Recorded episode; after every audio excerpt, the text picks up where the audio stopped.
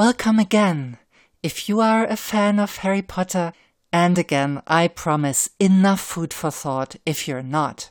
This is the second of my five lessons from Hogwarts, and this time it's about friendship and about cooperation. And also about how you need both if you want to make a change in your society and in the economy, even. It's an episode in our podcast Brain Food for Leaders, your podcast for nurturing the best version of yourself.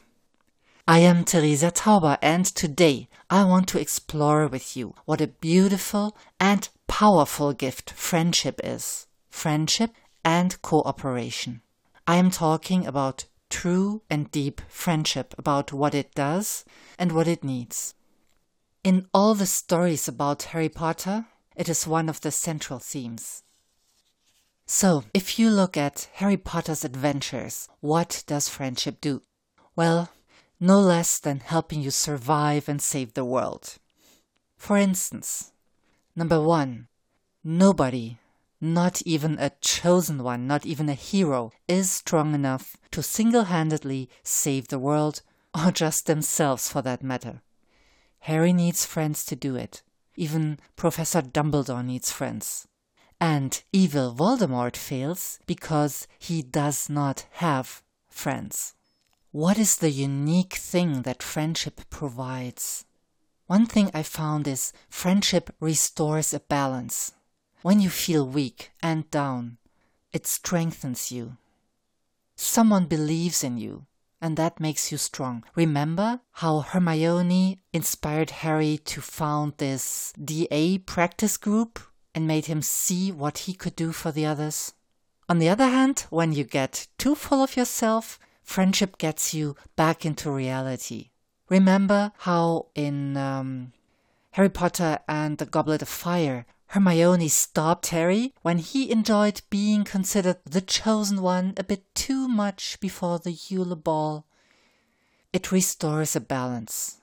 And then, of course, it provides protection. If someone attacks you from behind, a friend can see and warn you or protect you. Friendship fills you with joy and energy. Remember Volume 5, The Order of the Phoenix? How Harry needed to create a Patronus and couldn't in the beginning of the book, and he only could do so when he remembered his two friends and how he wanted to see them again. Friendship leaves no room for hatred or vice inside you. Remember at the end of the same book, when Harry was obsessed with Lord Voldemort. The moment he thought of the friends he loved, Lord Voldemort had to let go of him. And that is an experience that you can have without any magic world. None of these are things that only work in a magic world. They all work in our world as it is. For instance, you alone never have all the talents you need to create what you want to create. Remember how the three friends tried to get to the Philosopher's Stone and how each kid contributed different knowledge and different skills to reach that philosopher's stone. Or if you undertake something which takes patience and endurance and which is hard, you can take turns, taking turns in being strong, so some of you can rest and recover.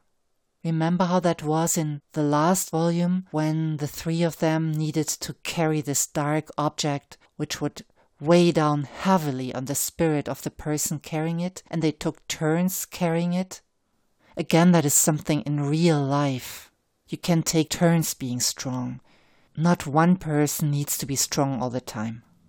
And finally, when you have friends, you stop feeling like a freak or like you're crazy.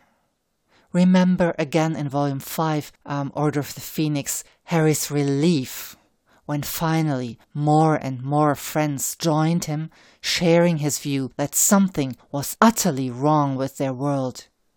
Actually, in this completely unmagical world, I know that feeling.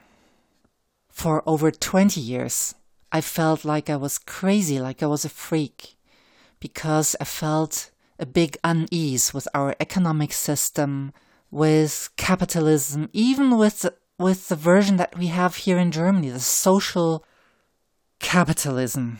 Something felt wrong, but I couldn't completely put my finger on it and and I thought I was weird. And then I found friends, a grassroots initiative in my company. And when I got to know them and worked with them, I understood no, I'm not crazy. And I learned that there are other ways of organizing the economy. I learned about spiral dynamics, I learned about holacracy, and if you want to learn about different ways of organizing the economy, organizing a company as well, well, fiction is a good inspiration. But in this case, I really, really also advise you to read Frederic Laloux, Reinventing Organizations. In fiction, we get inspiration about being a good mate, cooperating rather than competing, and loving instead of hating, and all that. But when it comes to putting it into practice, at the moment I find no book more inspiring than Frederic Laloux Reinventing Organizations. He has the real life examples how companies can develop without stick and carrot, even without hierarchies. Not without structures, though. He shows how it is possible to cooperate instead of being in constant competition with everybody. He shows how it is possible to find meaning and being economically successful. So there's the bridge to real life. Friendship and cooperation are possible even in the economy, not just in your private life. And it's probably the next most important step in our economy so that people stop suffering when they go to work day by day. Now back to friendship. Because once you read Frederic Laloux reinventing organizations, you might want to put things into practice, and then you do need friends because you can't do it alone. What is needed to have a friendship that changes the world? Well, it's three things. Number one, find out which basic values you share with your friends and enjoy sharing these basic values. Remind yourselves Number two, even more important maybe, allow your friends to be different from you. If they are mini versions of yourself, together you won't get far, even though you might enjoy each other's company. And by the way, no one person is like yourself. And number three, perceive your friends in an open, non judgmental way. Let go of expectations. Let go of judgment. Open your mind, your heart, your will to see them as they are and to listen to them. And that's where mindfulness again comes into the picture.